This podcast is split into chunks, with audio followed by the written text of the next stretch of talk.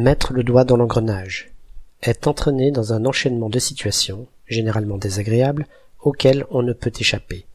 Se lancer imprudemment dans une action dont les conséquences seront néfastes, sans pouvoir s'en sortir. Un système d'engrenage de grande taille, dans un moulin par exemple, peut devenir mortel pour peu qu'une partie d'un bonhomme, un membre, un vêtement, y soit happé, entraînant le reste du malheureux à se faire partiellement broyer dans cette mécanique stupide à laquelle ne vient même pas l'idée d'arrêter rapidement son mouvement.